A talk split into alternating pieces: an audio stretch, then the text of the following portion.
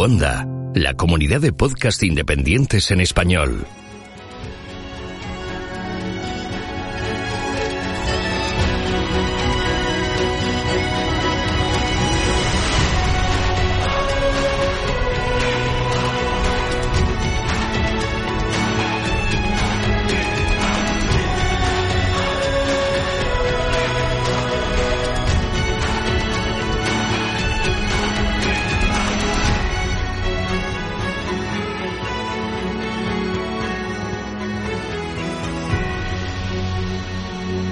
Bienvenido a GeoCastaway.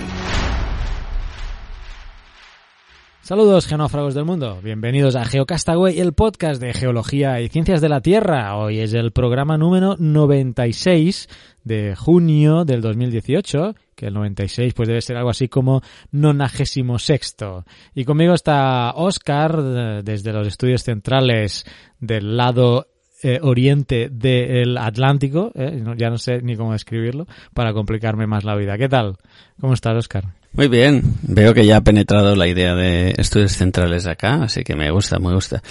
Eh, feliz y contento de estar aquí con todos ustedes y contigo. Muy bien. Yo me presento por primera vez en 94 programas. Soy Carles, nunca me presento, creo yo. Desde los estudios centrales del lado occidental del Atlántico, ¿vale? Así estamos todos contentos concretamente en El Salvador, por si es la primera vez que escuchas este programa y no sabes ni quién soy ni dónde estoy, pues aquí pasando calor, bueno, como muchos de, vosotros que nos estáis escuchando en el hemisferio norte, que creo que ya las temperaturas están bastante altas, ¿no, Oscar? Sí, ya ha llegado el verano. Este, esta primavera ha sido anómala respecto a las últimas. Ha habido mucha lluvia y fresquito, la verdad, pero por fin ha llegado el calor y está llegando de verdad. Muy bien. Ya estos días estoy dando vueltas por aquí, por, por la zona de Cataluña y ya todos los campos están dorados, ya han perdido el verdor primaveral. Muy bien, pues nada, lo dicho, eh, encantados de estar aquí, no, eh, número 96, acercándonos ya pues a este número 100 que queda poquito y es el penúltimo de esta temporada. Eh, el mes que viene haremos el último mensual, tomaremos vacaciones en agosto para regresar en septiembre y a ver si vamos cocinando ese número 100, eh, que a ver si se concreta ya una quedada, pero lo vamos a dejar este tema para el cierre, a ver que nos tiene que contar Oscar si hemos avanzado algo en eso o no. Tenemos varias cosas que comentar en la intro, muchas de ellas eh, proporcionadas por nuestros geonáufragos. ¿eh? Y yo quisiera empezar por dos noticias, no por la noticia en sí, ¿eh? sino por sus titulares. Porque manda narices como últimamente se están titulando algunas noticias. Hay muchas, realmente ha habido demasiadas eh, noticias vinculadas con las ciencias de la Tierra cuyos titulares dejaban mucho que desear, pero bueno, eh, voy a recordar una y mm, tú vas a complementar porque se trata sobre Hawái, la erupción en Hawái ha, dado mucho, la verdad, mucho que de qué hablar. Y había una noticia que hablaba de las piedras preciosas que, bueno, que llovían a mansalva en Hawái, concretamente eh, en un diario generalista en España titulaban El volcán Kilauea provoca una extraordinaria lluvia de piedras preciosas en Hawái. Claro, si tú lees esto, parece que estuvieran lloviendo diamantes. Ah, para colmo, subtitulan El enfriamiento rápido del magma ha creado bonitos cristales de color verde. Claro, uno que ya sabe un poco de qué va el tema, y al mencionarle ya que son de color verde, pues rápidamente lo asocia con los olivinos, que curiosamente pues la noticia está bien explicado el tema. O sea, eh, hablan de, un, de la formación de un bonito mineral de color verde y apariencia cristalina y en el propio, en la propia noticia, en el propio cuerpo, dice que el olivino es un mineral muy común, que no tiene mucho, eh, mucho valor. Entonces, ¿a qué viene el titular, amigos de ABC Ciencia? O sea, ¿a qué viene este titular eh, de piedras preciosas volando, eh, lloviendo en Hawái, si en toda la noticia no se ha contado nada al respecto? y tú tenías también otro tema, ¿no? Sobre Hawái, que cuando empezó el vulcanismo. Sí, una cosa divertida que leí. La verdad es que no recuerdo qué periódico. Ahora cuando lo hemos comentado antes de empezar el programa me ha venido a la cabeza. Que era una noticia que dieron en Estados Unidos a raíz del inicio del vulcanismo más activo ahora en Hawái que tenemos en el Kilauea cuando se empezó a abrir aquella, aquella grieta que empezaba a afectar a casas, eh, hubo una, no sé qué, ya te, digo, no sé si era la ABC, la CNN, alguna de estas cadenas o, algún periódico, no recuerdo, ¿verdad? Perdonad que no sea muy específico, pero que salía con la noticia de que el vulcanismo en la costa oeste podía empezar a, a funcionar de una manera más activa debido al vulcanismo de Hawái y esas grietas que habían aparecido. Hubieron mucha gente del USGS, la doctora Rebeca o no sé cómo se llama ahora, pero bueno, mucha gente del USGS que normalmente se active en Twitter explicando que no, que no tenía nada que ver, que era un volcanismo muy puntual el que tiene en Hawái y que eso no implicaba que en la costa oeste hubiesen más, más erupciones volcánicas, ¿no? Por decir una manera. Esto es bastante común cuando hubo la erupción hace poco también del volcán en Guatemala, el tristemente eh, volcán aquí en Guatemala. Eh, aquí en El Salvador también se empezó a hablar sobre si había posibilidades de que los volcanes en El Salvador empezaran a entrar en erupción. Así que sí, bueno, eh, popularmente la gente que pues no tiene ese conocimiento mm, suele ¿no? asociar que un evento puede desencadenar otro pero en este caso, pues como dices tú, no, no tenía ningún motivo porque estamos hablando de un hotspot para el caso de Hawái, el vulcanismo en la costa oeste de Estados Unidos es otro mecanismo totalmente diferente sin, sin conexión. Así que, bueno, eh, una noticia pues muy mal planteada en este caso por ABC, pero tengo otra tengo otra que esta también lo comentasteis mucho, creo que en el grupo de Telegram, ¿no? Salió. Bueno, os leo el titular. Este pozo en China es tan profundo que atraviesa estratos del Cretácico. Yo no, sé periodismo, pero empezar un titular como este pozo en China, no sé yo qué tan periodístico sea. Y bueno, la gente puede pensarse, ¿no? Si no conoces del tema, puedes decir, hondo, el Cretácico será que es muy profundo en todo el planeta y han llegado a perforar un pozo de a saber cuántos kilómetros. Pero bueno, yo creo que tú has tocado el Cretácico, ¿no, Oscar? Sí, sí, yo he perforado el Cretácico, así que me siento afortunado. Desde ese día pienso que soy una persona muy afortunada. Entonces, eh, claro, mm, no Que hay que decir que el Cretácico aquí en, en, la península ibérica aflora en muchos sitios y puedes hacer un pozo en vento de dos metros de profundidad y que perfores el Cretácico. Claro, es posible. O como una parte. Sí, sí. No, no, no voy a decir que tendría que ser un, un un pozo muy, un sondeo muy fondo para perforarlo todo, pero bueno, podría ser posible. No están, hay zonas donde no es tan, tan eh, desarrollado el Cretácico como para no poderlo perforar totalmente. Puede ser que en la zona de China, pues el Cretácico esté muy profundo, pero el problema viene que si tú trasladas esta noticia a la prensa española y lo lee un geólogo, dice, bueno, pero ¿y qué, y qué tiene de extraordinario atravesar estratos del Cretácico? Entonces, el, problema viene aquí no de, bueno, aquí viene el problema de, evidentemente de no saber geología, pero de pillar la fuente, porque he estado ahora buscando, bueno, a ver, ¿dónde, dónde se sacarían la noticia? Porque no hay ningún link en la noticia de Shataka y he encontrado una que yo creo que la han sacado de aquí, que viene de la Academia China de Ciencias, donde el título, el titular no es ese de la noticia, sino que habla de Drilling of Deep Borehole Completed in Northeast China. O sea, dice, bueno, el perforado de un pozo profundo completado en el noreste de China. Ese es el titular. Y luego sí, en un, en un párrafo dice que es el primero en penetrar una capa continental del Cretácico. Esto se menciona, bueno, está en inglés. Y claro, yo no sé si es que debe ser muy anormal en China encontrarse con el Cretácico, que yo creo que por ahí deben ir los tiros. Pero el problema es si tú pillas esta fuente y la trasladas a un, a un periódico en España o un blog en España, pues ya esto no tiene ningún, ninguna curiosidad porque el Cretácico es algo bueno, que en, España, como tú has dicho, se encuentra bastante someramente. Eh, y bueno, y eso dio bastante debate ahí en nuestro, eh, tanto en Twitter como eh, en el grupo de, Telegram.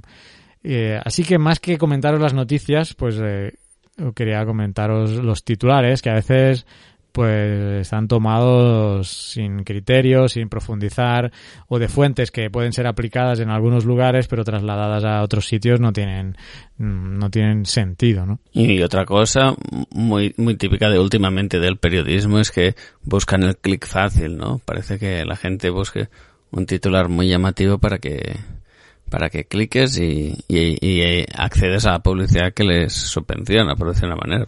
sí, eso se ve claramente en el primero que he mencionado, ¿no? De las piedras preciosas, porque luego el artículo, digamos que está bien explicado sobre lo olivino, pero el titular es como para bien, bien y clícame, o sea, en fin. Así que estas eran un par de cosas que quería comentaros. ¿eh? No creáis todo lo que leéis, amigos. Eh, profundizad y consultar las fuentes.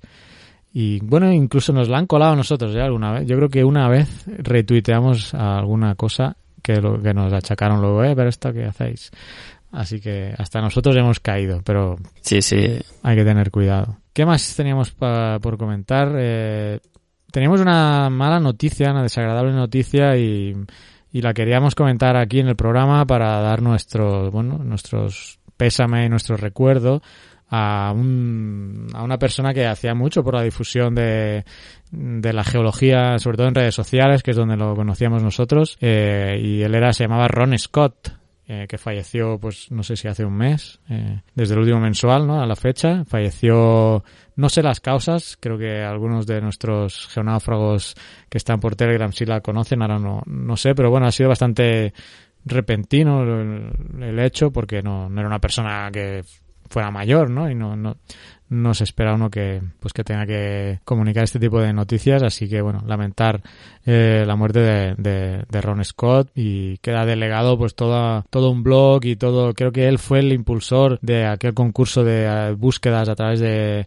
de Google Earth eh, where, where is in Google Earth o algo así. Creo que él era uno de los de los impulsores o si más no de los que estaba más participativos en el en ese en ese juego. Y bueno, pues lamentar su, su pérdida. No sé si tú lo habías llegado a conocer aparte de las redes sociales o te habías llegado a comunicar con él eh, de alguna manera. No, directamente no, sí, a nivel de Twitch y esto, pero no, no lo conocía, ni mucho menos.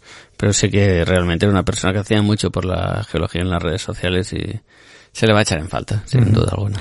Muy bien, pues bueno, no creo que su familia escuche este podcast, pero igualmente le enviamos un fuerte abrazo a todos ellos. ¿Y qué más? Pasamos a algo más, eh, bueno, más agradable, eh, que son las Geolimpiadas, que ya, ya vienen, ya están en la fase final que se va a llevar a cabo en Tailandia y hay varios, bueno, de los ganadores de en España hay varias eh, varias personas, varios chicos que van a ir a Tailandia a defender eh, pues España, ¿no? En estas Olimpiadas de Geología que creo que son a principios de agosto en Tailandia y ahora precisamente se estaban preparando en la Complutense de, de, Madrid, que había pensado a ver si podemos entrevistar a mm, María Luisa Canales, eh, creo que es la que está en la Facultad de Geológicas ahí, pues estando con ellos y supongo que están repasando exámenes anteriores, etcétera, ¿no? Así que a ver si podemos, antes de que sea el evento de la final, hablar con alguien y nos explique un poco cómo, cómo está el tema.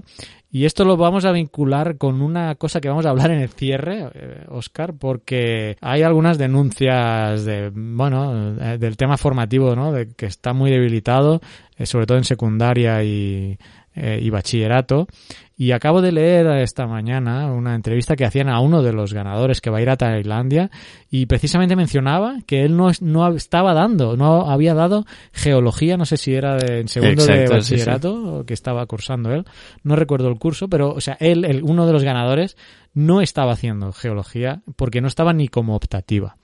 Y este tema lo vamos a recuperar en el cierre porque, bueno, vamos a hacernos eh, voceros, como dicen en El Salvador, de, de la, del debilitamiento en la formación en geología que, que, yo pensaba que se había superado. Recuerdo hace unos meses que parecía ser que en el currículum pues estaba eh, dándose la geología, pero bueno, veo que, que, no.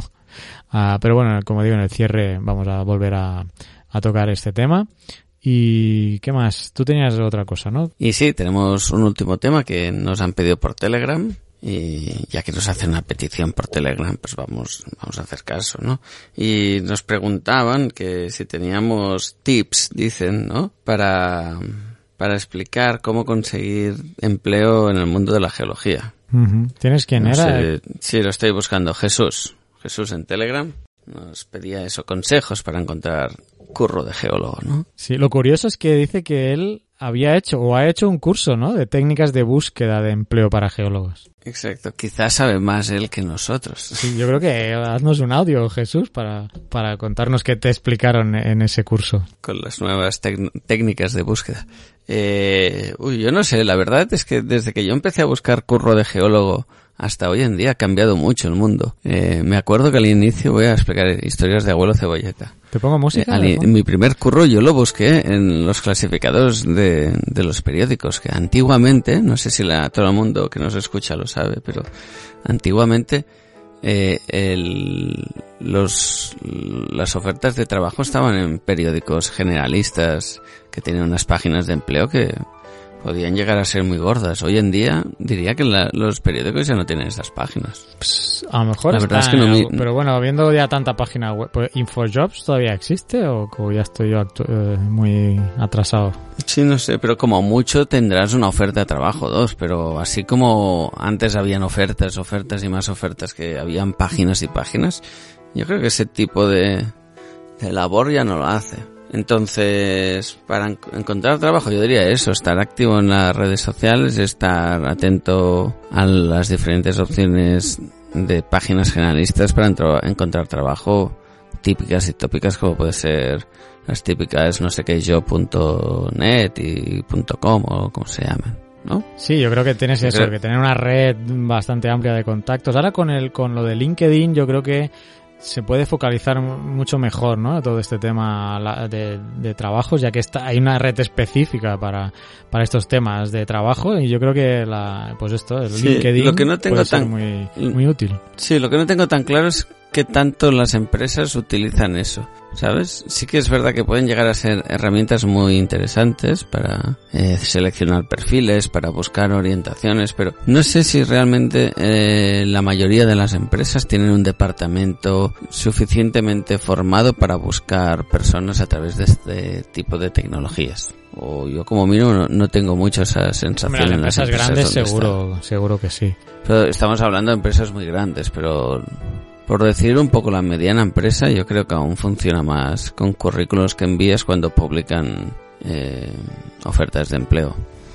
Yo siempre, por ejemplo, si buscas em, empleo en geología, pienso que eh, el Colegio de Geólogos es un buen referente, porque ahí se cuelgan eh, ofertas ya muy filtradas con un perfil 100% geólogo.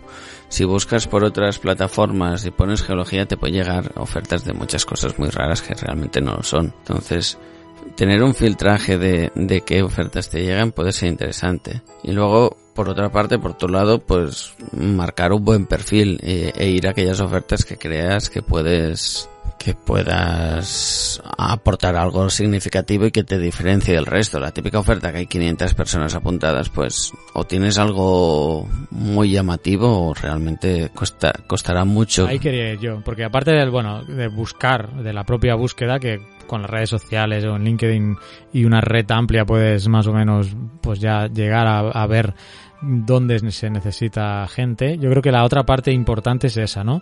Tener tú un buen, un, un buen perfil.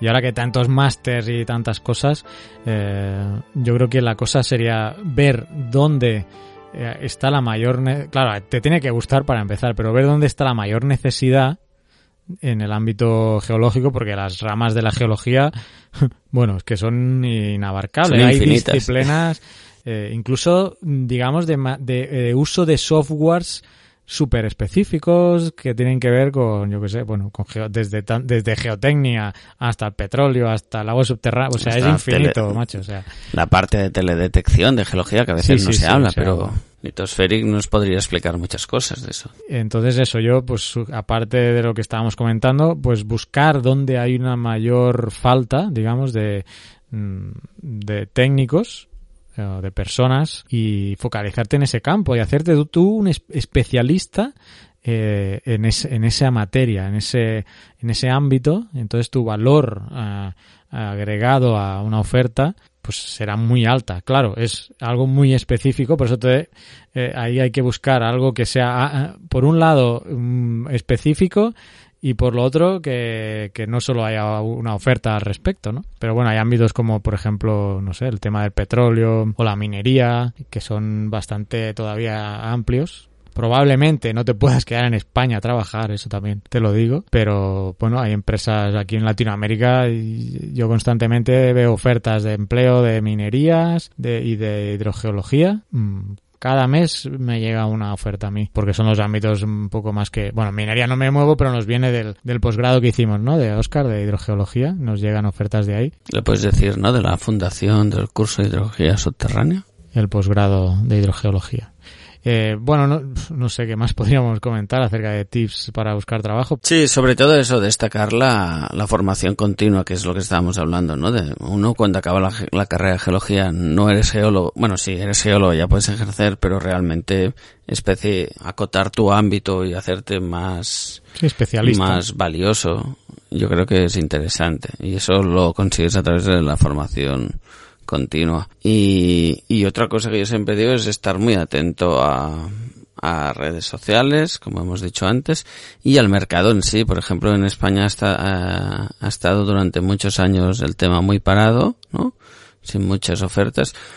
Pero como mínimo aquí en Cataluña últimamente se está viendo un resurgir de, de las ofertas. Es, algo se empieza a mover y está claro que no volveremos a estar como antes pero el panorama no es tan desolador como hace cuatro años, donde ver una oferta de geología era una, una suerte, ¿no? Sí, no, después de la crisis, ¿no? Después de la crisis que bajó todo el tema constructivo fue aquello una, una debacle. Una debacle. Efectivamente. Sí, pero no solo el tema constructivo, sino que cuando hemos estado así que el gobierno, ¿no? El, yo siempre digo, la geología, sí que la parte constructiva y de vivienda privada da trabajo a un, a un grupo, pero no es el grupo mayoritario de geólogos. La mayoría de geólogos dependemos de presupuestos del Estado, por decirlo de una manera. Necesitamos inversión pública. Y por desgracia hemos tenido unos años donde la inversión pública ha brillado por su ausencia. En algunas regiones más que otras, pero yo, por ejemplo, aquí en Cataluña puedo decir que la inversión pública en temas relacionados con geología ha sido casi nula. Ha sido muy, muy baja. Entonces, si el Estado no invierte, eh, no hay trabajo para geólogos porque somos una parte importante y además inicial del proyecto. Si no se inician proyectos, lo único que se hace es continuar proyectos existentes, pues está claro que nuestro, nuestra valua no, no se puede aplicar tanto. Podemos aplicar en, en, en otros sitios, pero no, no en donde nos da el, el, pan, ¿no? Para trabajar. Bueno, a ver si se arregla un poco con el nuevo ministro, ¿no? Que resulta ser un astronauta, Pedro Duque. Con conocimientos de geología, que eso siempre ayuda mucho. Efectivamente. A ver, bueno, tampoco nos flipemos, pero bueno, no deja de ser una buena noticia. Ahora a ver, a ver qué puede hacer y qué le dejan hacer, ese era otro tema. Pues sí. Y por último, para acabar esto del tema de la, del trabajo, otra cosa que yo siempre digo es no, no cerrarse a nada, porque a veces dices, uy, esto está muy alejado de mi campo, de geólogo, quiero hacer de, de geólogo estricto, ¿no? Y, o yo como mínimo en mi vida profesional, una cosa que me ha gustado mucho es hacer cosas que no tenía pensada que hacer y ahí aprendes cosas nuevas que luego te sirven para aplicar en otros trabajos. Así que mmm, yo siempre doy la recomendación de no, no cerrarse ante posibles trabajos porque en cualquier sitio puedes encontrar cosas que te ayuden en un futuro trabajo en otra cosa que sí que te guste, por decir algo, eh, que puedes aplicar y que te, eh, lo que hablábamos al inicio, que sea esa parte que te diferencie del resto, ¿no? Así es. Muy bien. Pues eh, no sé si tenemos algo más. Eh, ¿Tú tenías algo más? Yo tengo una cosa, última cosa, pero si tienes algo más o... No, no, dale, dale, tío. La cuestión es que es la primera vez que tenemos ya un patrocinador en Geocastaway, eh, gracias a Cuonda, porque estamos en la plataforma eh, de podcast Cuonda, ya lo sabéis, y pues a raíz de estar en la comunidad de podcast Cuonda, tenemos un patrocinador que en este caso es Storytel. Eh, ya sabéis que en Geocastaway no somos muy dados a tener publicidad, de hecho nunca hemos tenido, y la cuestión es que yo pues da la casualidad de que uso esta aplicación, entonces pues por eso hemos aceptado el patrocinio, tampoco nos vamos a hacer de oro, ya te lo digo, Oscar, pero además, además, yo creo que con lo ocupado que estás tú, esta app te va a ir de coña. ¿En serio? ¿Me va a solucionar los problemas? Si te gusta leer, esta aplicación, pues te va a ser muy útil porque es una aplicación para escuchar libros. Es una aplicación de audiolibros. Tienen miles de audiolibros que los puedes escuchar pues cuando quieras, con los ojos cerrados y estás ahí tumbado en la hamaca, como yo a veces aquí, o mientras lavas los platos, o vas a sacar al perro o el gato. Tú tienes un gato, ¿no? Puedes ir a sacar el gato. Sí, tengo un gato. La verdad es que se saca solo, pero bueno. Pues en cualquier situación, pues te pones los cascos y puedes escuchar. Viaje al centro de la Tierra o algo así. Pues habría que ver si está, porque además tienen un catálogo de miles de libros de todos los géneros, bestsellers, novelas, clásicos, ficción, autoayuda, negocios, de ciencia también. Ahora os comentaré uno que, que escuché yo a través de esta app. Y bueno, en el móvil, la descargas, storytel.es es la página web. Incluso los puedes descargar para escucharlos sin conexión. Los dejas descargados y no hace falta que, que estés conectado. Y si utilizas diferentes dispositivos, además, pues lo puedes sincronizar. Lo bueno que tiene es además que son hechos estos audiolibros por narradores profesionales, o sea que no estás oyendo ahí una voz robotizada, que yo he probado otras aplicaciones con una voz ahí robotizada y no es lo mismo. Eso me, pasó en un curro que trabajaba con gente así joven eh, haciendo cestas de verdura, alguna vez he explicado. Y ha dicho antes que se puede aprender de todas las profesiones y se pueden aplicar cosas en todos los sitios. Pues ahí tenía unos chavales jóvenes que trabajaban conmigo y les gustaba mucho el tema de Juego de Tronos y un día se les ocurrió empezar a descargar libros para ir escuchando mientras trabajábamos eh, los libros de Juego de Tronos y la verdad es que fue nefasto, ¿eh? no, no, había manera de encontrar una narración un poco digna. Pues mira, aquí lo puedes tener de forma muy profesional porque son pues esto, profesionales ¿eh? de la narración quien los leen y lo puedo asegurar porque yo la uso, ya lo he dicho antes.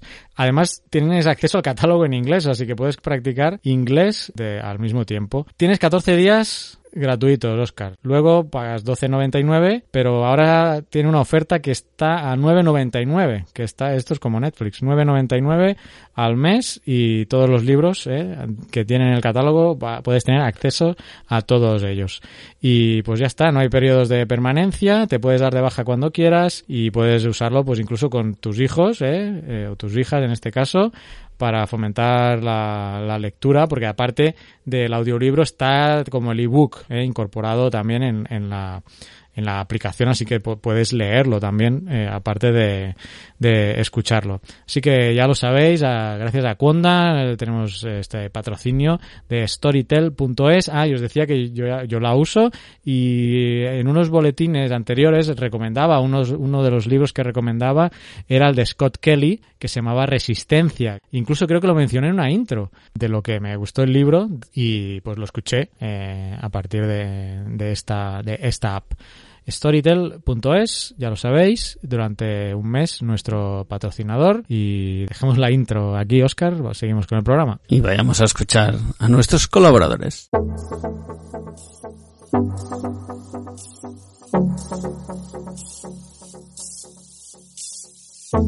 Estás escuchando Geocastaway, el podcast de geología y ciencias de la Tierra.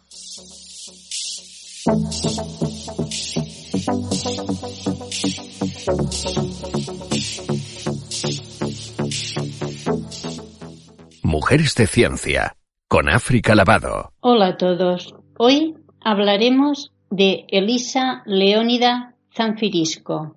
Ella se convirtió en la primera mujer ingeniera del mundo. Nació el 10 de noviembre de 1887 en Galati, Rumanía. Cuando terminó sus estudios en el instituto, intentó inscribirse en el Colegio de Puentes y Caminos de Bucarest, pero no la admitieron por ser mujer. A principios del siglo XX, los estudios de ingeniería, en casi todas sus especialidades, estaban considerados como trabajos pesados y era mal visto que las mujeres se dedicaran a ellos. Aún así, en 1909 decidió trasladarse a Berlín y se inscribió en la Universidad Técnica de Berlín. Al inscribirse, el decano de la universidad trató de disuadirla para que renunciara, indicándole que la mujer se tenía que dedicar a la cocina, a los niños y a la iglesia. Era la primera candidata de la historia de la academia, y el hecho de que escribía y hablaba correctamente el alemán, de que tenía conocimientos sobresalientes en matemáticas, física y química, hicieron que finalmente la aceptaran. Quizá en aquellos tiempos influyera que su hermano Dimitri Leónida ya era estudiante de la academia. Aún así, en las clases, sus compañeros la ignoraban continuamente. Estando en clase, la historia dice que uno de sus profesores al verla le gritó La cocina es el lugar de las mujeres, no la politécnica. Ella siguió adelante y se graduó con honores en 1912 y se convirtió en la primera mujer ingeniera del mundo. Destacó como directora de los laboratorios del Instituto Geológico de Rumanía compaginándolo con su labor como profesora de física y química y como investigadora, especialmente en el campo de la búsqueda de nuevas fuentes de energía. Elisa Leónida allanó el camino de las aspirantes a ingenieras posteriores, demostrando que las mujeres pueden ocupar puestos que en principio parecían impensables para el sexo femenino.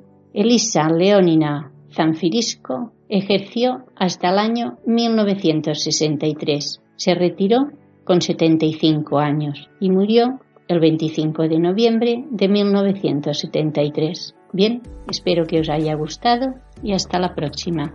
Adiós.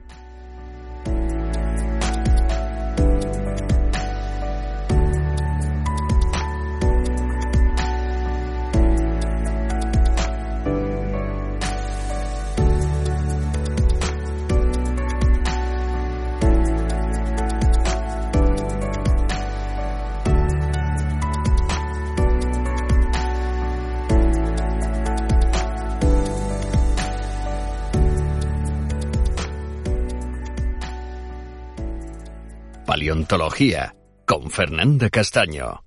Hola amigos de GeoCastaway, soy Far Castaño, con una ligera difonía, producto de los vaivenes del actual Mundial de Fútbol. Finalmente se estrenó Jurassic World Fallen Kingdom, casi 25 años después del estreno de Jurassic Park. La película tiene errores que son difíciles de obviar a pesar del enorme amor que siento por la franquicia saquemos el tema del tráiler y les prometo no spoilearles demasiado. Ya en el tráiler vemos cómo Owen escapa de los flujos piroclásticos y eso, les digo, no solamente ha ofendido a los geólogos, los paleontólogos también nos sentimos muy mal respecto a eso.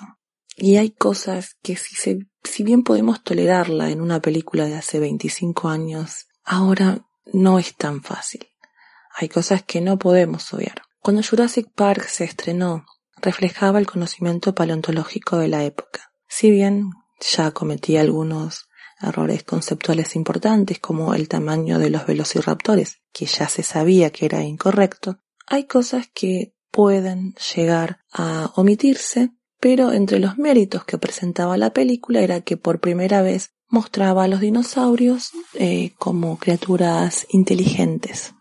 Pero 25 años después, Jurassic, eh, Jurassic World repite errores que ya no pueden obviarse. El hecho de la ausencia de plumas es seguramente uno de los temas que más controversias despertó. ¿Por qué? Porque ya se han observado fósiles, por ejemplo, cercanos a la familia del T-Rex, donde había plumas.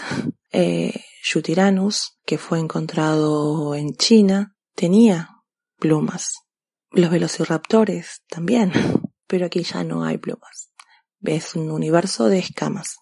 Los tamaños también están exagerados. El tamaño del Mosasaurus es ridículo. Pero bueno, seguimos amando a la saga y esperemos que en el futuro esos errores puedan arreglarse mágicamente.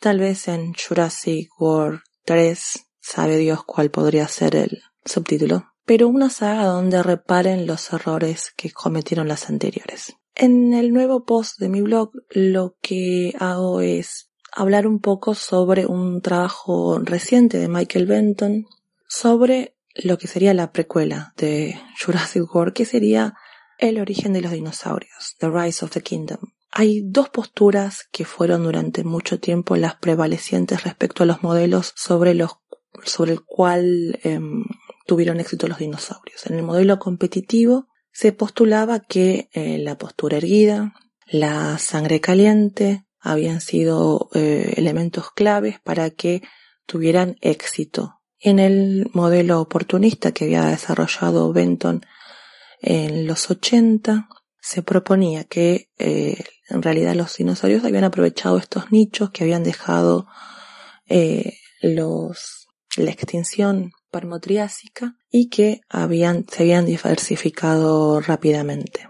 El modelo actual combina estas dos ideas, postulando que sí, que los animales que tenían, que no tenían postura erguida, fueron reemplazados de manera gradual por dinosaurios, posiblemente eh, diversificándose eh, tras el evento del Carniano.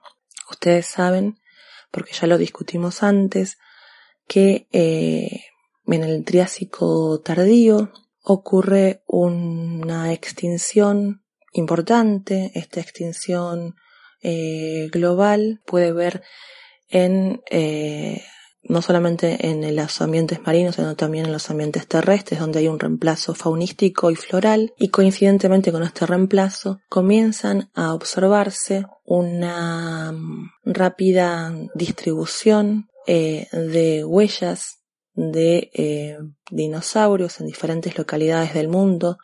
Los encontramos en los Alpes italianos, eh, aquí en Argentina en la formación Los Rastros, también en Brasil, en Sudáfrica, eh, en Estados Unidos, en fin, hay una distribución global de huellas que manifiestan que tras este evento hay una rápida diversificación de dinosaurios. Por supuesto, eh, ya en el Jurásico comienzan eh, a tomar esta posición dominante que van a ejercer durante todo el resto del Mesozoico y en la actualidad sus descendientes las aves que son este, los vertebrados más maravillosos que existen. Bueno amigos, eso es todo, que la fuerza los acompañe y ojalá Argentina pueda hacer un buen papel en esta Copa del Mundo. Y el balón se va a perder por un costado. Señores, pasa Francia. Nos quedamos afuera de la Copa del Mundo.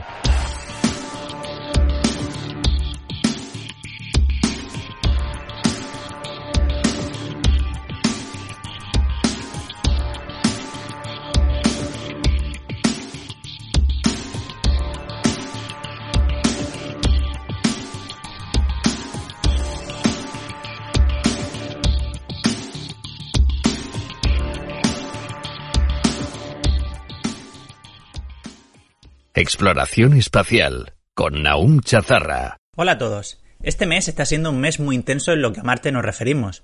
Por un lado, se ha desencadenado una tormenta de polvo global tan duradera e intensa que amenaza la misión del Opportunity en Marte desde el año 2004, ya que no llega la suficiente luz a sus paneles solares y podría no llegar a despertarse si las baterías se agotan totalmente, algo que parece en estos momentos muy probable. Afortunadamente, el Curiosity no funciona con energía solar, lo que le está permitiendo seguir perfectamente desde la superficie este evento con gran detalle, mostrando cada día cómo varía la opacidad atmosférica y parámetros meteorológicos como el viento, la presión atmosférica o la humedad. Además, estos días se han publicado dos nuevos estudios muy interesantes a partir de datos del Curiosity.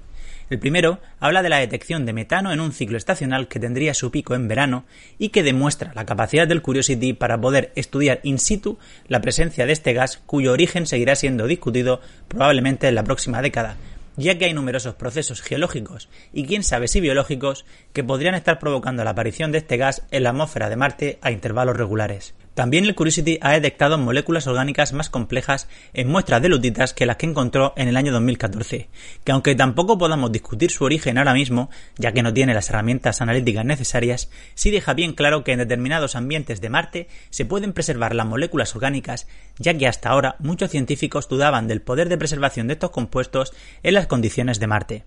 Este descubrimiento abre la puerta a misiones que sean capaces de detectar moléculas orgánicas directamente relacionadas con la vida, incluso a misiones de retorno de muestras de ambientes que puedan haber preservado este tipo de compuestos.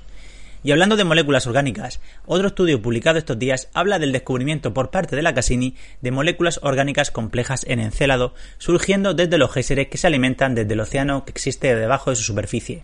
Hay que recordar que desde el punto de vista de la astrobiología, Encélado es uno de los lugares más interesantes de nuestro sistema solar, ya que tiene energía interna que alimenta fenómenos de hidrotermalismo, un océano de agua líquida y ahora la presencia de moléculas orgánicas complejas. Por último, hablamos hoy de un cuerpo muy exótico, Oumuamua.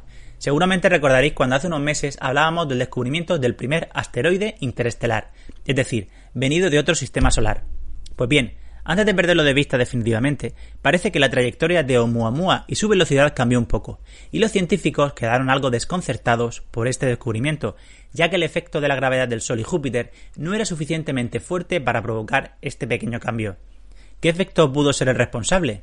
Los científicos concluyen que aunque no se observó coma ni cola, ni tampoco ninguna liberación de gases, la presencia de hielo en la superficie del objeto podría haber sido suficiente como para liberar una pequeña cantidad de gas de monóxido, dióxido de carbono y agua capaz de desviar y acelerar ligeramente a este cuerpo. De ser así, podríamos estar ante el primer cometa interestelar descubierto y no ante el primer asteroide, aunque desgraciadamente ya está muy lejos y difícilmente sentar la cuestión sobre qué tipo de objeto es realmente Oumuamua va a ser muy muy complicado. Esto es todo por este mes. Un saludo.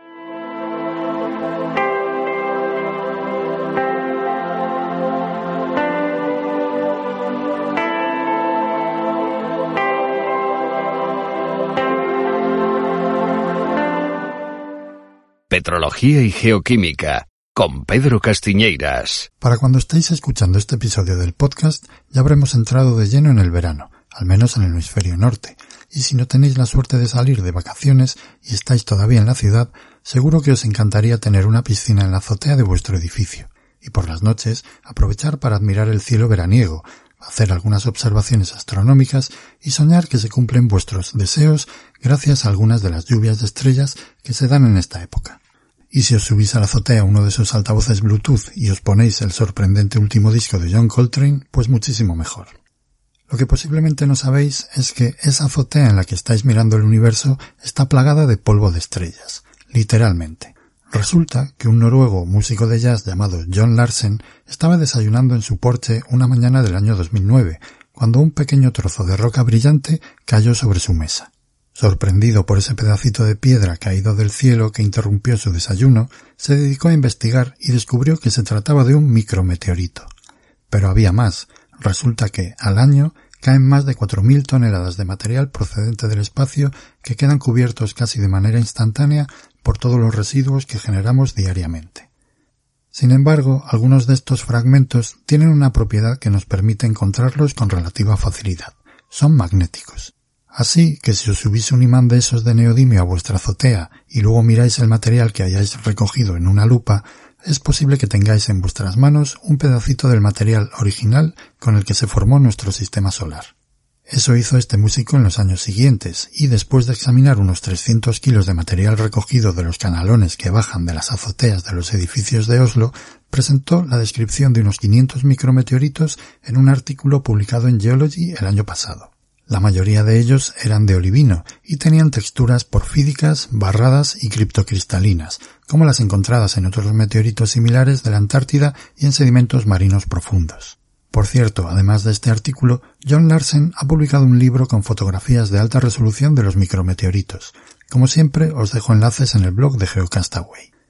Pero del cielo no solamente cae material con el que se formó el sistema solar, Resulta que todavía quedan relictos sin modificar del material estelar previo, formado a partir de una supernova y que se condensó para dar lugar a nuestro sistema solar. En los años 50 y 60 del siglo pasado se pensaba que durante esa acreción toda la materia se homogeneizó debido a las altas temperaturas alcanzadas y no quedó nada del material anterior, sin embargo, en los años 70, un astrofísico canadiense ya especuló con la posibilidad de que hubiesen quedado relictos de granos interestelares, llamados ahora granos presolares, en los meteoritos menos modificados durante la creación de nuestro sistema. Para encontrar este material presolar hay que estudiar su composición isotópica, que resulta ser muy diferente de la composición isotópica característica de nuestro sistema solar. Estos granos son muy interesantes porque nos dan una valiosísima información sobre los procesos de nucleosíntesis y de la evolución de estrellas diferentes a la nuestra, generalmente gigantes rojas que se convirtieron en supernovas. Gracias a las nuevas técnicas analíticas que permiten analizar superficies muy pequeñas y a los nuevos telescopios que nos proporcionan muchísimos detalles de la evolución de diferentes estrellas, se están realizando nuevos descubrimientos que sirven para afinar los modelos de nucleosíntesis. Y bueno, aprovechando que estamos en plena temporada taurina, voy a cambiar de tercio para contaros un par de cosas en las que estoy metido últimamente. Lo primero que nos han aceptado un artículo en la revista Litos sobre el magmatismo ordovícico de Pirineos, le tengo mucho cariño a esta publicación porque puede que sea mi última colaboración con mi compañera Marina Navidad, que se ha jubilado recientemente, y porque me llevó más de un año dejarlo listo para publicar. Tanto es así que, a pesar de haber sido rechazado en las dos primeras revistas a las que lo enviamos, en Litos lo aceptaron después de una revisión menor. Imaginaos cómo fue de menor la revisión que mis colegas, después de enviarles los PDFs con los comentarios de los revisores, me preguntaron si me había dejado algún fichero, que en los que les mandé solo había correcciones de ratas. Os dejo el enlace también en la web de Geocastaway, aunque no sé si podréis acceder a él si no tenéis suscripción. Y este mes también me enteré de que nos concedieron un proyecto de innovación docente que se me ocurrió hace unos años, que pedí en su momento y que en aquella convocatoria ni se dignaron a considerar porque me dijeron que no era docencia, que era investigación. Pero esta vez le he dado un enfoque ligeramente diferente y nos lo han concedido. Os cuento así por encima de qué va. Veréis, una de las clases que doy en la Complutense es el laboratorio de microscopio de petrología metamórfica, y muchas veces he tenido la sensación de que los alumnos y yo no vemos lo mismo al mirar una lámina. Que cuando le digo a alguien que se fije en determinada característica de un mineral, como el relieve o el hábito, no lo está viendo. No sé, lo noto en su cara. Así que muchas veces me he planteado que me gustaría ver lo que realmente está viendo un alumno, el caso es que una vez que aprendes a mirar una lámina delgada o cualquier otra cosa como un cuadro o un paisaje, ya no eres capaz de verlo como si no supieras nada. Y esto es un problema, porque entonces no eres capaz de comunicarte adecuadamente con alguien que esté aprendiendo. Bueno, pues viendo hace años un documental de la 2, como no, descubrí que hay un método que se usa en psicología para saber qué está mirando alguien cuando observa una escena. Se llama seguimiento ocular o eye tracking en inglés y se utiliza muchísimo en una disciplina llamada neuromarketing. Entre otras cosas, sirve para colocar los productos en las estanterías de los comercios. Así que se me ocurrió someter a un grupo de alumnos a un experimento similar, pero en vez de productos de un supermercado, ponerles fotos de paisajes, láminas delgadas, mapas, estructuras geológicas, perfiles sísmicos, cualquier cosa que necesite de la inspección visual para ser interpretada correctamente. El nuevo enfoque tiene que ver con la evaluación de la calidad de la enseñanza que impartimos. Pondremos a expertos, alumnos de primero y alumnos de cuarto a mirar fotos geológicas y les pediremos que se fijen en determinadas cosas. Si el experimento funciona, veremos que los alumnos de primero mirarán la escena sin ningún tipo de patrón, mientras que los expertos seguirán un patrón basado en su experiencia y, si los alumnos de cuarto están realmente preparados, sus pautas de observación se parecerán más a las de los expertos que a las de los alumnos de primero. Os dejo un enlace de mi blog donde explico mejor la metodología y cuando tengamos los resultados ya os iré contando. Y nada más por este mes, disfrutad de lo que queda de mundial y no paséis mucho calor. Nos seguimos escuchando el mes que viene.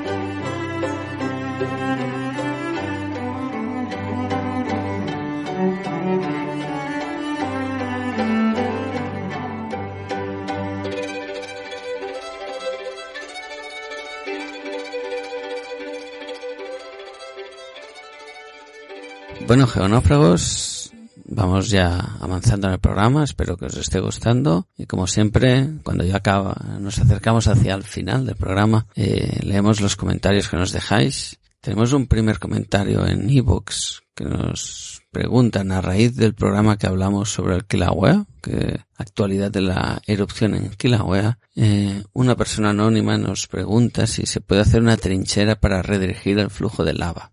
Pues bien, es una pregunta. Que es la misma que nos preguntó a quien pertenecía eh, la tierra que salía del volcán. Lo que pasa es que la puso, puso este comentario después del último mensual y creo que no dio tiempo. Y bien, mm, comentar que hace muchos años, ya no sé qué episodio debía ser, pero hicimos una especie, bueno, un, un seguimiento o, o un análisis de opciones que había hecho la humanidad para intentar desviar flujos de lava. Y hay que decir que en algunos sitios, recuerdo, eh, hablo muy de memoria y quizás mm, diga algo mal, pero bueno, diría que era en Italia y no sé si en la zona de Sicilia se habían intentado en erupciones del Lenna redirigir el flujo mediante trincheras y en una ocasión se pudo conseguir.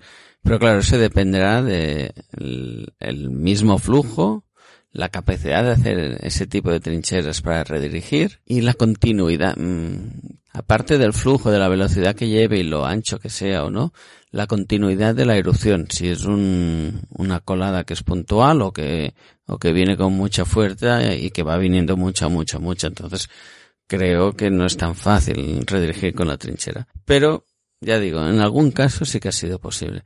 Pero hay que decir que se ha intentado bastantes veces y no siempre ha sido posible. Así que, ante la pregunta, decir que sí, se puede redirigir el flujo de la lava, pero no, no se consigue en el 100% de los casos, ni mucho menos. ¿No era en Volcano esa película infame donde ponían diques o algo así? Soy muy malo yo para No pelis. En cualquier caso, esta era una pregunta que, que- qué medidas se han tomado en, ahí en el Kilauea que le quería hacer a David y que estoy pendiente todavía de hacerle la, la actualización, ¿eh? que recordamos que David Calvo eh, lo entrevisté en este programa que estamos comentando ahora el comentario y quedé que ya que él iba a ir a Hawái pues le iba a volver a entrevistar. La idea era entrevistarlo allí, pero en ese tiempo hubo la erupción del volcán de fuego en Guatemala y se ya bueno, los planes saltaron por el, por el aire por por bueno la premura y, y la actualidad del volcán de fuego. Pero pero bueno es algo que que a ver si más pronto que tarde puedo volver a hablar con David. No ya solo del Kilauea que ha estado ahí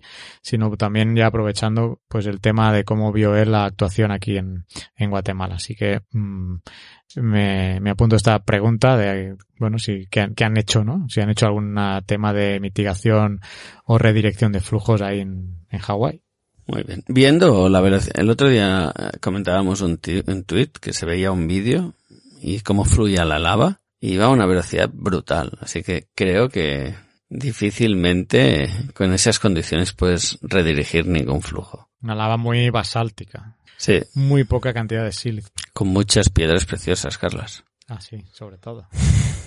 Oye, el olivino es bien precioso, ¿eh? Yo, el titular tampoco me parece tan mal. Lo único que la gente piensa en diamantes y cosas así, pero... Que el otro día, mira, ahora que dices esto, me viene a la cabeza, eh, perdón que me, me desvíe del guion, pero... Uy, el guion, sí. Bueno. el pedazo de guion. Eh, el otro día en un programa de radio estaban haciendo como mm, cosas que tenemos preconcebidas en ciencia y que no son verdad, ¿no? O no sé cómo decirlo. Esas cosas típicas que tienes asumidas. Una de las cosas que decían que el, diamante no viene del carbón. Que todos pensamos que viene el carbón y no viene el carbón. Y, y yo pensé que fue cosa del editor del programa o quien fuera que no se había dado cuenta que decía del carbono, ¿no? Porque si no, no acabo de entender muy bien la, la, ah, el comentario, ¿no? Que no viene del carbón. Yo nunca he pensado que el diamante viene del carbón. No sé si el público en general lo piensa, pero yo siempre he creído que era una cosa que te explicaban en el cole, ¿no? Que la mina del lápiz era igual que, El grafito, ¿no? La misma composición química. sí. que el grafito, que es carbono, no carbón. Así que, por si acaso, lo, lo comento aquí. El, el diamante no viene del carbono.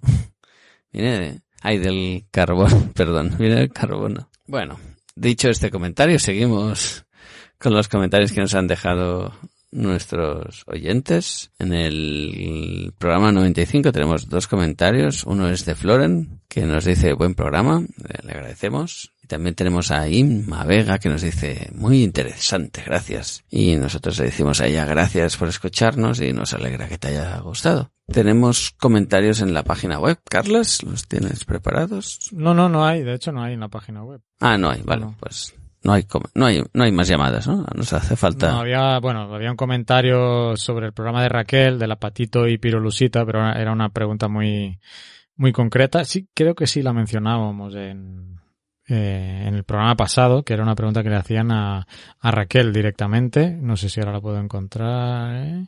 Era una pregunta de Juan Carlos a Raquel que decía, ¿podrías decirme cómo puedo identificar o bajo qué de- denominación aparecen el apatito o la pirolusita en algún producto comercial o industrial? Que sí lo leímos, creo, recordar, en el mes pasado. Y Raquel, pues, eh, contestó que el apatito actualmente no se utiliza como tal, o sea, en actividades comerciales, más bien se utiliza el fósforo que contiene, extraído por medio de tratamientos químicos, eh, para elaborar fertilizantes de distintos tipos. Únicamente se emplea el mineral completo en joyería, pero en mucha menor cantidad. Y con la pirolusita pasa lo mismo. De ella se extrae manganeso, que después de varios procesos se emplea en pinturas, antisépticos, desinfectantes, aleaciones para endurecer otros metales, fabricación de acero, etc. Por lo tanto, en ambos casos no aparecerá el mineral como composición, sino su elemento químico, fósforo en el apatito, apatito y manganeso en la pirolusita, eh, por si, bueno, Juan Carlos no había leído la respuesta en el blog, pues ya esto es lo que le contestaban aquí. Entonces voy a seguir yo eh, con dos cosas para finalizar, bueno, con tres, contando con la actualización de la geolibreta, que sí hay. Jordi a través de del Telegram nos enviaba a un hilo de yo no sé si decir el nombre, sí, ¿no? Ya que está tuiteado y es público, ¿por qué no? De Enric Barrachina, que es un hilo como de denuncia, vinculándolo, si os acordáis en la intro donde yo mencionaba las geolimpiadas y que uno de los ganadores que va a Tailandia no tenía geología o no podía cursar geología en bachillerato o en segundo de eso, no sé qué curso eh, estaba haciendo él, porque no estaba ni como optativa, supongo que bachillerato se referiría, ¿no? ¿Las optativas o hay optativas en la ESO? La verdad es que no En tengo bachillerato, segundo de bachillerato. Vale, pues entonces aquí eh, hay un hilo del que, bueno, se hace eco esto, ¿no? Entonces voy a mencionar un poco el hilo para que sirva pues también para mostraros cómo, cómo está el tema. Creo que él es, es biólogo de formación eh, y profesor. ¿eh? Entonces, bueno, tiene sabe de lo que está hablando y aunque el caso es muy específico de un IES, yo creo que quizás se puede generalizar a otros lugares. Sí, sí.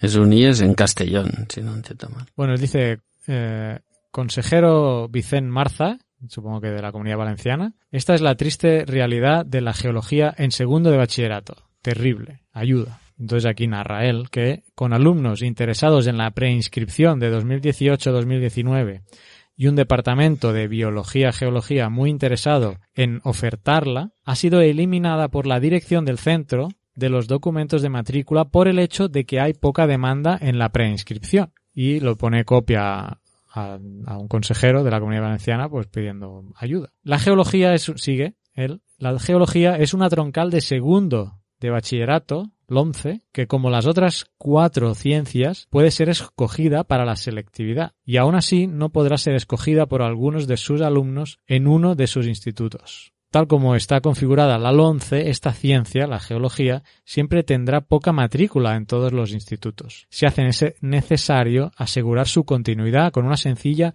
instrucción que impida eh, lo que ocurre en uno de sus institutos. Siempre hablándole a como que está hablándole al consejero, ¿no?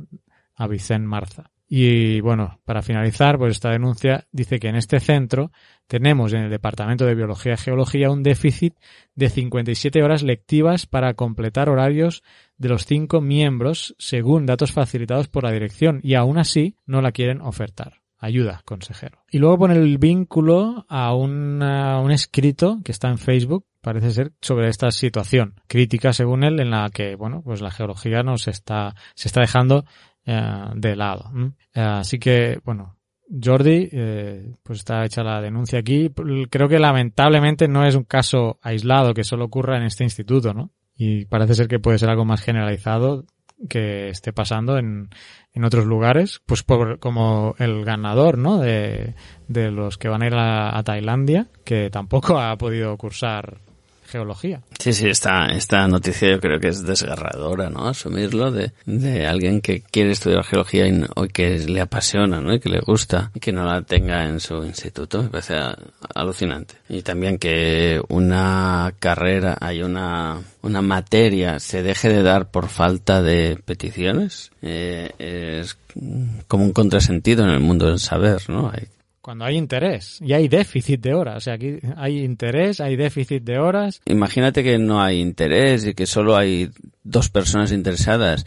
¿Por qué esas dos personas no pueden acceder a, ese conocimiento, no? ¿Cómo puede ser que le niegues el conocimiento a alguien que lo está pidiendo y que es, y no es una materia que ya se me la estoy inventando, sino que existe en el currículum, ¿no? Claro, no sé si es un instituto público o privado, eso ya me pierdo, pero eh, una cosa que me han enseñado siempre es eso, que el saber no depende de, sí que depende de dineros, pero no de salidas, ¿no? Tú estudias una carrera porque te gusta esa carrera, no porque tenga más salida profesional que otra, por decirlo de una manera, ¿no? Si no, seríamos todos eh, Googles, ¿no? Eh, seríamos todos informáticos para tener un sueldo impresionante y una, y una vida super guay, ¿no? En verdad, ¿no? Cada uno escoge en función de, o yo como mínimo escogí la carrera no en función de, del trabajo que iba a tener, que no tenía ni idea, sino de qué es lo que yo quería estudiar, ¿no? Qué conocimiento quería adquirir. Y, y si un chaval quiere adquirir ese conocimiento, no ofertarle el conocimiento me parece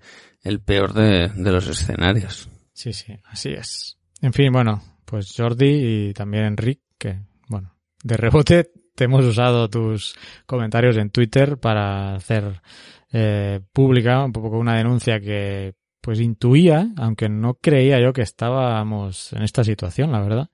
Yo creí que se había solventado un poco, pero bueno, veo que está peor de lo que yo creía el tema. Así que a ver si contactamos con la gente que va a ir a las Olimpiadas y hablamos un poco de este tema también. En fin, eh, aquí está Geocastaway eh, para difundir la palabra geológica y cualquier tema pues que también la dañe en su ¿qué? en su espíritu de formación de la juventud, pues aquí estamos también para denunciarlo. Eh, quería comentar una app que también nos pasaron por Telegram. Veis que si no os habéis apuntado, pues aquí traemos muchas cosas ¿eh? de todos los geonáufragos que están en Telegram, cuya dirección es t.me barra Geocastaway Podcast. Ahí podéis entrar y eh, seguir todo lo que decimos. Os van a poner de peaje, seguramente que contéis un geochiste, es lo probable que pase, pero aparte de eso, pues ya está, nada más. Y esta aplicación que os traigo, que lamentablemente solo está para, para Mac y para iPad, o sea, no está ni para iPhone incluso de la propia Apple, pues se llama Earth, eh, Earth, a primer y digamos que bueno, es una forma de aprender geología y yo no, la, no la he bajado, no la he podido probar. Solo la menciono aquí. Si alguien la ha podido probar, nos puede, bueno, decir qué tal. Me la voy a comprar, vale 10 dólares. Y mm, a ver qué tal. Aquí hay, sí hay unos screenshots en la página web. Pero bueno, si alguno quiere ya indagar eh, por él mismo antes, pues bueno, Earth Primer y de momento eh, tiene un rating de 4.5 sobre 5 y pues parece que estará bien, así que a lo mejor para profesores, aunque está en inglés, claro, eh, eso sí, pero puede ser útil a lo mejor. en cualquier caso le podéis dar un vistazo, voy a poner el link a la app, pero bueno, como digo, solo si tenéis Mac o iPad. Pero bueno, pero por lo que veo aquí, pues hay unos gráficos muy chulos. Sí, tiene muy buena pinta y promete, parece que se, se lo han currado, vaya. Bueno, no me enrollo más. Red Primer, a ver si el mes que viene puedo traer más sobre este tema, o si alguno de vosotros la usa o la ha probado, pues que nos lo haga saber y lo comentaremos aquí. Y para finalizar ya el programa, eh, os voy a hacer una actualización de la geolibreta. Ya estamos eh, en los primeros diseños. Los que estéis suscritos al boletín eh, os va a llegar o os ha llegado ya unas primeras demos del diseño de la página y de la portada. Y también podéis entrar a valorarlos y hacer comentarios en nuestra página web geocastaway.com barra libreta. Así que ya tenemos casi formalmente a falta de vuestras observaciones, pero bueno, ya tenemos un preliminar de diseño de hoja, de la hoja principal, y de portada, que esto, bueno, esto lo vamos a solventar rápido y le vamos a entrar luego al tema de contenidos, que es lo que, de diseño de contenidos que va a conllevar más tiempo en la tabla periódica y otros materiales, contenidos que van a ir en la libreta y que serán útiles en campo cuando tengas que consultar algo. Y bueno, la tabla geológica de tiempos es algo que el 100%, tanto de los que estamos en la comisión como, como los que nos hicieron llegar la encuesta, pues votaron, así que vamos a empezar por ahí. Por un lado tenemos eso, que estamos avanzando. ¿Tú no lo has visto todavía el diseño? Sí, lo has visto porque está en el grupo de la comisión, Oscar. Tú lo has tenido que ver. Yo sí que he visto. Ya, ya hiciste comentarios incluso. Ya hice comentarios, sí. Por una vez que lo hago cuando toca. Es verdad, es verdad. y por otro lado, tenemos una primera cotización de imprenta en España con papel piedra, o sea, resistente al agua. Y bueno, espero tener una o dos más.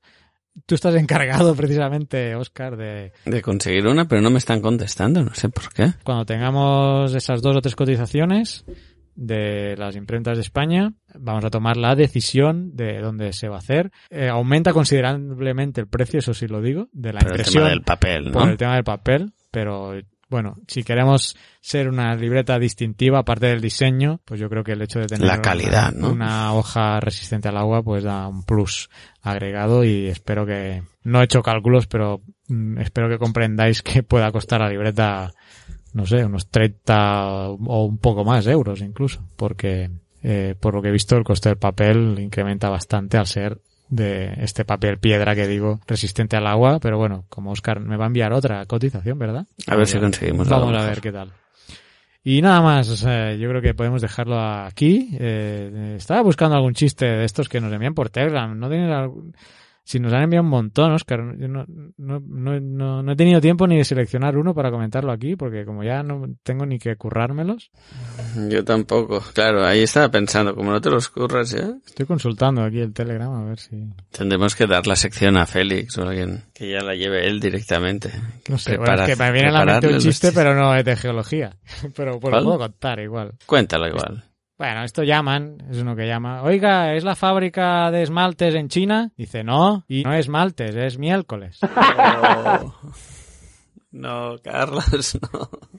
Es muy malo, pero muy malo. Pasa que no es geológico y la deriva me preocupa de que allá estemos abarcando chistes ya no geológicos. Otros ámbitos, no, sí, sí. Céntrate, céntrate, Carlos. Tendría que volver a, a centrarme. Aquí has puesto imágenes de paellas, Oscar, ¿qué es esto? Sí, el otro día preguntaban por paellas y dije, hombre, sí, yo sé hacer paellas, tantas como queráis. Y seguro que algún oyente nuestro también hace paellas bien buenas, ¿eh? ¿Tú no sabes hacer paellas, Carlas? Es que aquí no tengo la instrumental adecuado. No tengo la paella. Paello. No tengo el, caldero. El utensilio adecuado. Pero vaya que hacerlo. Si, si, me das la receta, te la hago sin problema. Bueno, no, no encuentro ¿eh? ningún chiste aquí. Para el mes que viene nos corramos un geochiste de los buenos. Sí, sí, Lisi ha mandado varios. Vaya, voy a leer este. Dice Lisi, es de Lisi. Dice, odio cuando me dicen, despierta, ya salió el sol.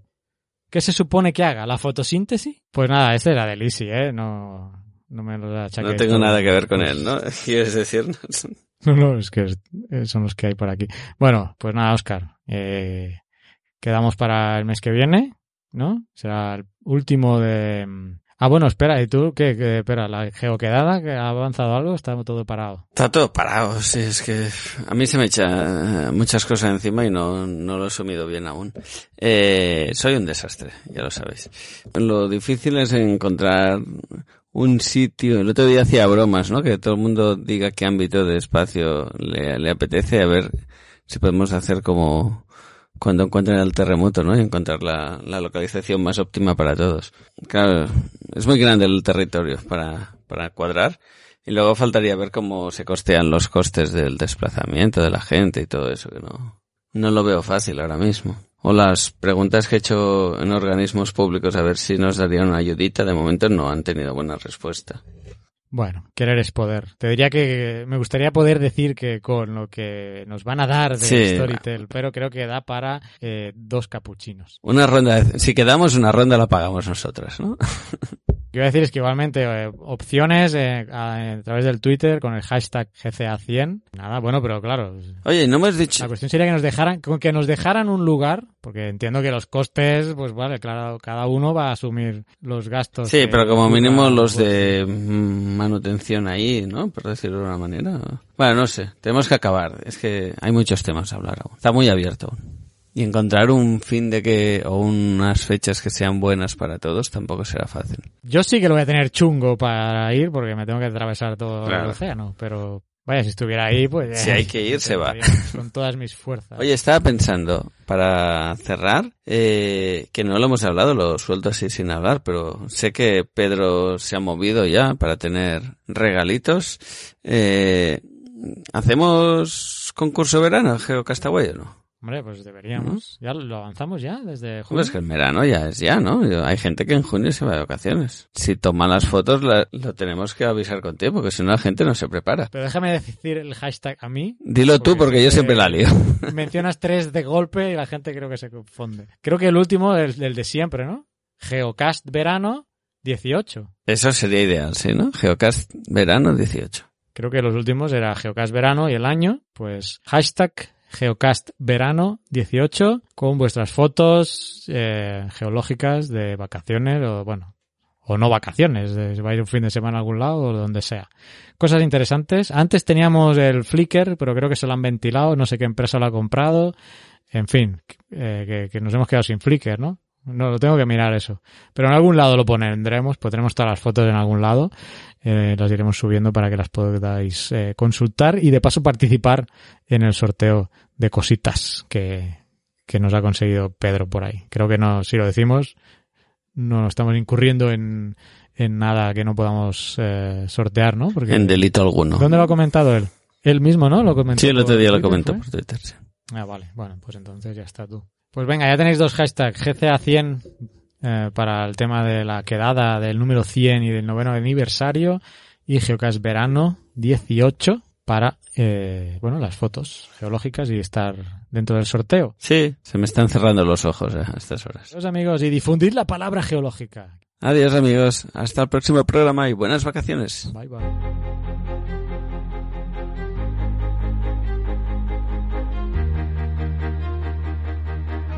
Envíanos tus comentarios, preguntas o sugerencias a geocastaway.gmail.com. Puedes escribirnos en nuestra web geocastaway.com. Búscanos en Facebook y en Twitter.